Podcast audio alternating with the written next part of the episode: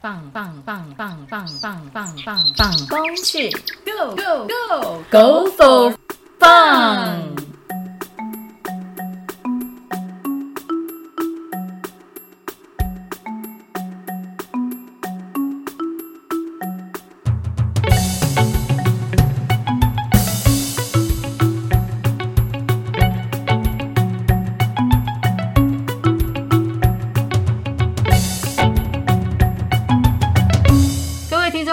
大家好，欢迎收听，放风去，我是苏玉黛。我是张家珍，我是梁胜月。我是戴日化，我是洪茂腾，我们今天呢要来谈谈，到了山上，我怎么知道我在哪里？我又怎么知道你在哪里？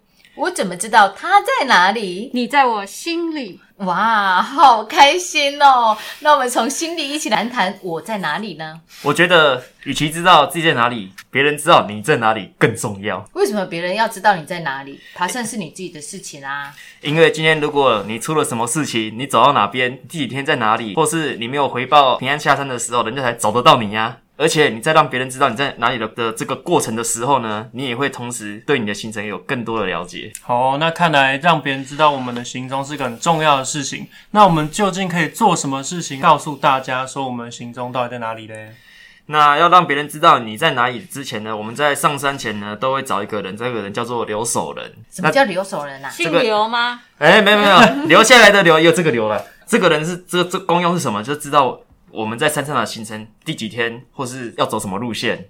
那如果今天在山上有什么状况的时候呢，他会帮我们跟消防队或是跟救难队报案说，诶，我留守的这个队伍在山上的什么地方发生了什么事情，需要什么帮忙？因为这个人是在山下最了解我们在山上的人的行程。那要怎么让他了解我们的行程？就是在行前的时候，必须要跟他有足够的沟通。那沟通的时候要用什么样的资讯？怎么称呼这个资讯呢？一般我的做法呢，是会在上山前写一份关于这个整个行程的计划书。那要如何撰写这份计划书啊？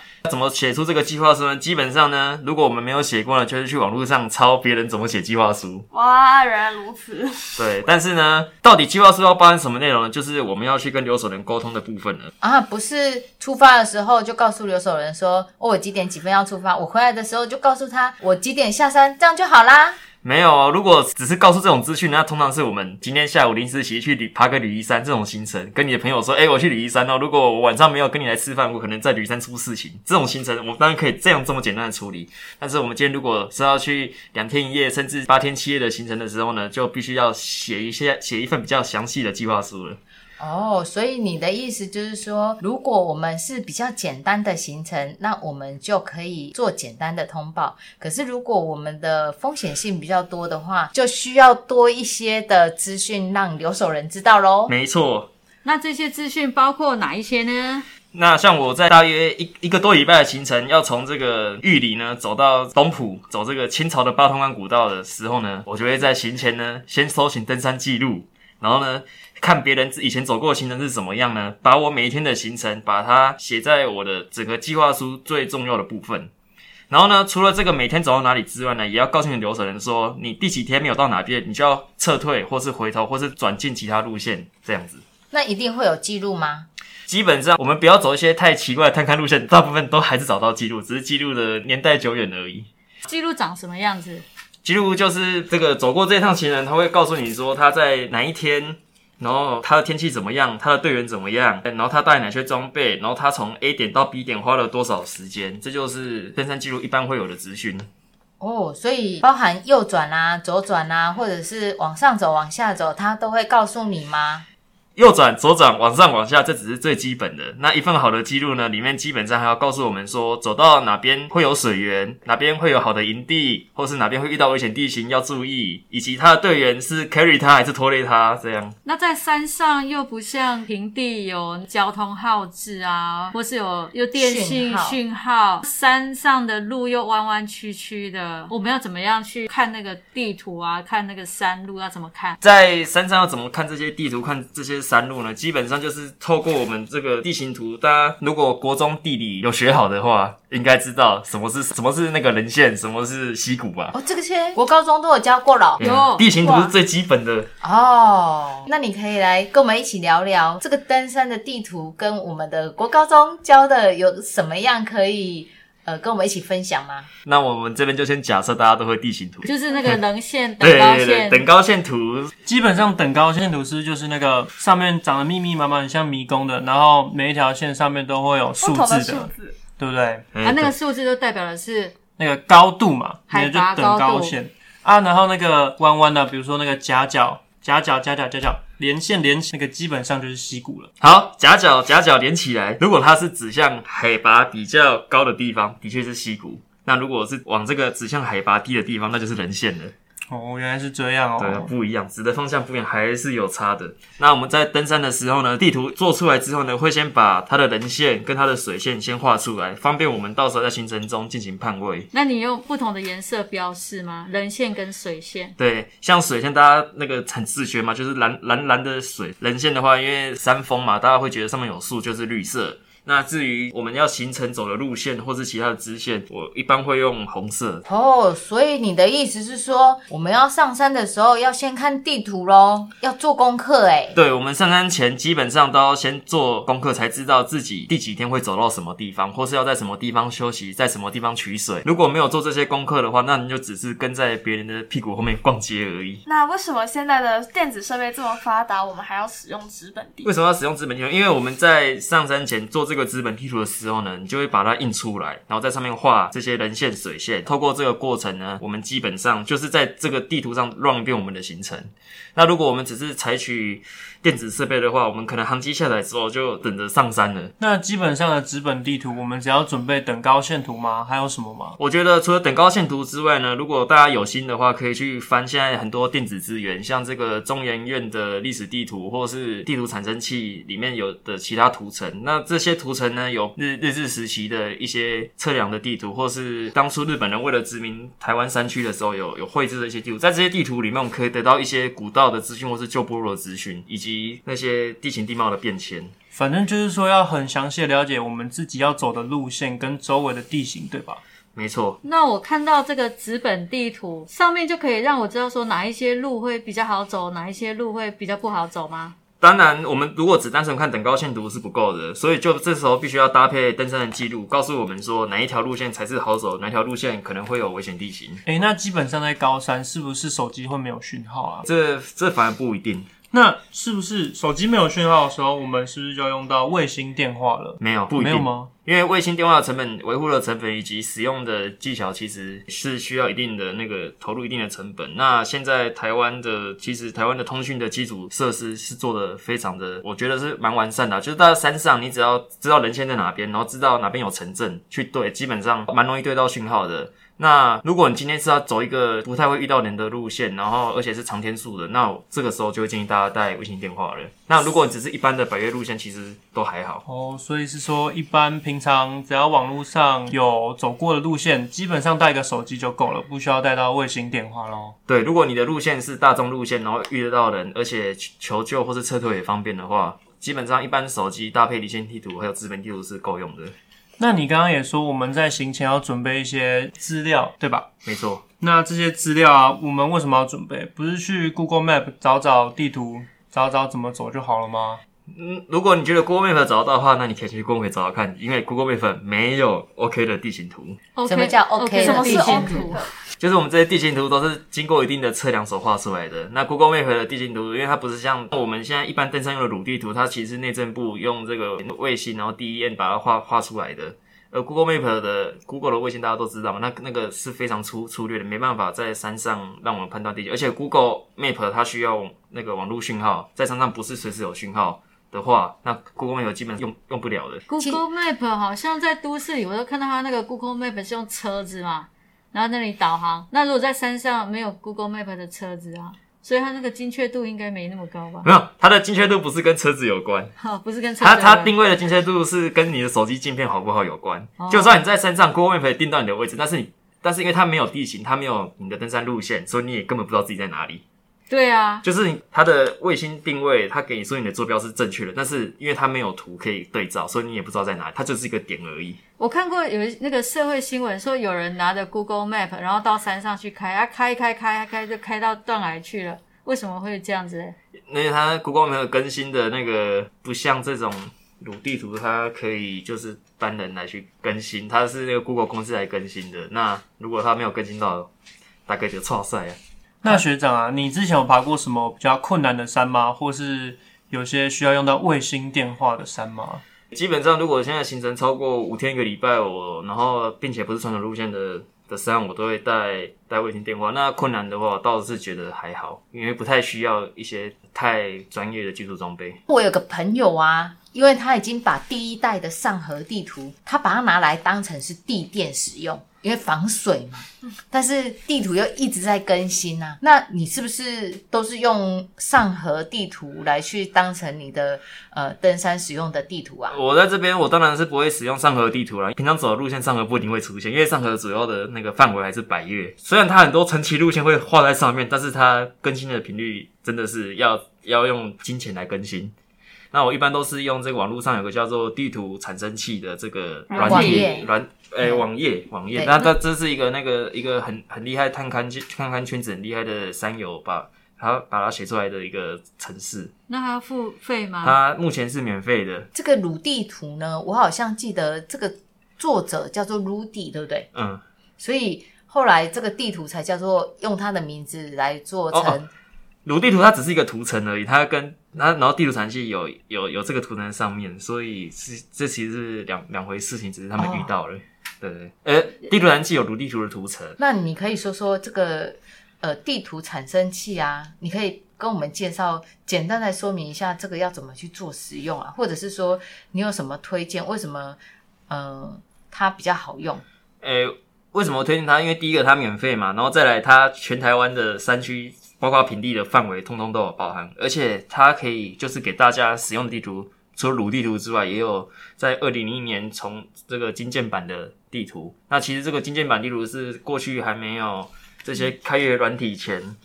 大家平常登山在用用的版本，然后里面也有就是很多旧的记录，也是会依照这个金键版地图上的地标去做做书写的。那它这些地图会这么详细，是因为有呃很多的山友去提供他们这些路径，然后让它越来越丰富吗？诶、地图的图层详细是因为有那个中研院中心提供协助，才这么丰富。那这些山径当然是透过山友提供一些路线的资讯，所以才可以充实他的资料库。那学长，你去爬山的时候有没有提供资料在上面？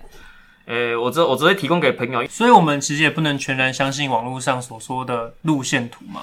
没错，因为山上的这个地形地貌实际在改变，有时候大家要懂得判断说这些资讯到底可不可信，或是它的有有效的程度到到什么地方这样。那什么叫有效？诶、譬如说，如果我今天看了一份十年前的记录，但是我知道这十年中间发生了九二一，又发生了八八风灾，那我就会假设说这条路可能现在已经不通了。哦，确实，所以那如果说有效地图，你的建议是，我的建议其实还是要看路线，那如果我走的路线也是大众路线，那我要怎么去挑选？如果是大众路线的话，那当然是建议最近一两年内的的记录。然后，而且如果中间有发生过大的地震或是大的台风的话，那希望可以看到有一份就是这一个灾害完的记录。那当然，如果大家程度够的话，就可以提供这一种 冲第一个的，资讯这样，对先锋对部队对对对，就是先锋部队先去探勘一下，看这个路线到底还有没有崩坏。安全。那你说通讯很重要嘛？那如果我们很不幸遇到了山难，那我们要怎么办？打一一九吗？还是打一一零？还是有什么救难队可以拨打？如果要第一个，那是打给留守人，然后请留守人来报案。哦，啊，留守人会怎么做？留守人，如果我是留守人，我会先，我不会打一九，也不会打一零，我会直接联络当地的消防队。你要先判断这个山难的它的辖区是谁负责，因为你就算先打了一九，他也是转给当地的消防队去安排。那我的做法是直接打给当当地的消防队，假设我现在从花莲进去，然后我走一走走走到南投跟台中交界啊，可是我是从花莲进去，那我走到南投，一边南投一边台中，然后又有花莲，那这种看他摔到哪个地方啊？摔到哪个地方？这样哎看他那个山刚好是在哪里？没没有啊，不是这样子啊，就是看，其实还要看说，譬如说你这条路线从花莲进去比较快，那我当然第一个优先联络花莲，虽然它可能是台中或南投的辖区。然后除此之外，如果今天不需要动到消防队，可能只是一些小状况，可能联络当地的派出所就够了，没有必要动到那个小对救难的层级。所以以上前提都是有跟留守人保持联络。那如果万一不幸的就是失联了，或是就是没有留守人，那自己要怎么自保嘞？自己要你要自保哪一个部分？你说要把你的位置告诉大家吗？还是什么？对啊，对啊，对啊。那当然就是报报报你的身体的状况啊，你的坐标有没有受伤啊？你还有什么装备啊？给可外外界是就是没有讯号啊。没有讯号，就是要找讯号啊，不然就是携带卫星电话啊，不然就就是要祈祷有人来来找到你啊，就这么简单。那我们要怎么用手机找到讯号啊？你要先知道讯号可能会出现哪些地方，你在行前就要做这这这个功课了。那基本上你在人线上只要对得到那个平地的城镇，基本上这些讯号都不会太差。所以第一个你要先学会看地形图，第二个你要知道你的你的你的讯号源可能在哪边。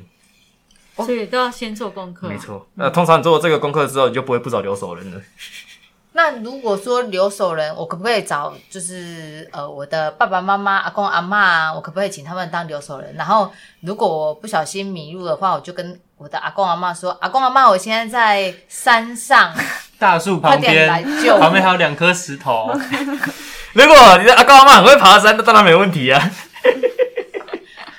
我阿公阿妈超会爬山的，所以这就没问题。哎，如果他真的懂山上的状况，那就真的没问题。他是猎人，那没问题。哎，对啊。那如果说呃留守人的部分，你有什么建议？就是他是不是要有一些条件概念？，只有这个留守人他是你的好朋友啊，他知道你的个性会怎么样，知道你的决策跟判断。再第二个，他他要守你的心神，如果他走过这个路线，那会更好。然后第三个可能就是，诶、如果你今天出了什么状况，他他可以这个冷静的判断，冷静的下决策，不是不是帮你在添麻烦。不能是猪队友。嗯你都已经那个发生一些意状外况了对，而且他最好还要还要会看天气，然后定定期跟山上的队伍说，哎、什么时候要会下雨啊，什么时候寒流要来，然后可以预先做准备。哦，所以你的意思是说，我要在山上定期跟留守人联络喽？没错，留守人也要定期把这些天气天后的资讯啊，或是今天山下的股票涨或跌啊，啊投票选举的结果啊，也要一并回报给山上的队伍。哇，你这个留守人实在是太贴心了。什么时候要赶快出脱，什么时候对赶快买进，这样子对，免得那个山上那个八天七夜就了大。赶快脱手，对不对？不然跌。好，那这是我们今天关于在山上呃地图啊，还有卫星电话定位这部分的一个主题。那我们要不要请请你们做一个简单的总结，然后提供一些方向给我们现场的呃听众朋友来去了解说，当我要去爬山的时候，地图该怎么去做准备？那有什么样的建议可以提供给新手来做参考？那这样子的话，呃，很多新手他就比较容易上手，然后也可以比较安心的去爬山。好，那我们现在从茂腾开始。所以说啦，我这样听下来之后，我是觉得说，那些通讯设备其实都只是基本的，最重要、最重要的则是说要做好行前的准备，像刚刚所说的鲁地图或是地图产生器跟留守人，这都是行前要做的，但是预防大于治疗的部分。然后在准备这些过程之中，你也可以先看前人的记录，然后就可以知道这个地方会发生怎么样的事情。当然，临场判断能力还是很重要的。那我觉得这些技术呢，就是行前除了撰写计划书提到你的行程之外，你也要告诉你的留守人说，诶，你带了哪些装备，然后你的营地跟水源在哪边，还有你这个队伍的紧急联络人在哪里。除此之外呢，在行前画地图的过程中，你就可以对你的走一遍你的行程了。然后在行程中呢，你要保持联系，并且注意行进的地形地貌，然后才可以方便定位，也方便判断说会不会遇到所谓的危险地形。最后呢，行行程结束之后，请写一份记录来造福后面的山友。那我这边要补充一下，因为其实现在卫星电话或者是手机都很方便。那其实还有一种方式是手机的电子地图。那这边要特别提醒一下，如果你是用电子器材来辅助你爬山的话，你要确认你的所有电子器材在山上是不会秀抖或者是故障的，这样才可以呃确保你在行程之中可以呃很顺利的完成。那当然，地图也是很重要的一个呃角色，你必须要去呃认真的去认识这个地图地形，然后这样子的话才不会发生意外，对吧？是的。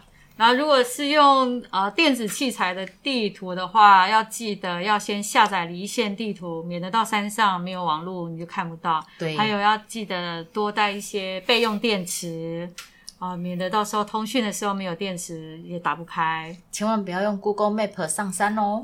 哇，那那个太粗糙了，我们要用细一点的、详细一点的登山专用的地图。而且要是离线地图哦，那并且随身携带纸本地图跟指北针。很好，那我们今天的节目就到这个地方，谢谢大家，欢迎下次再次来收听我们的放风去，拜拜，谢谢，拜拜。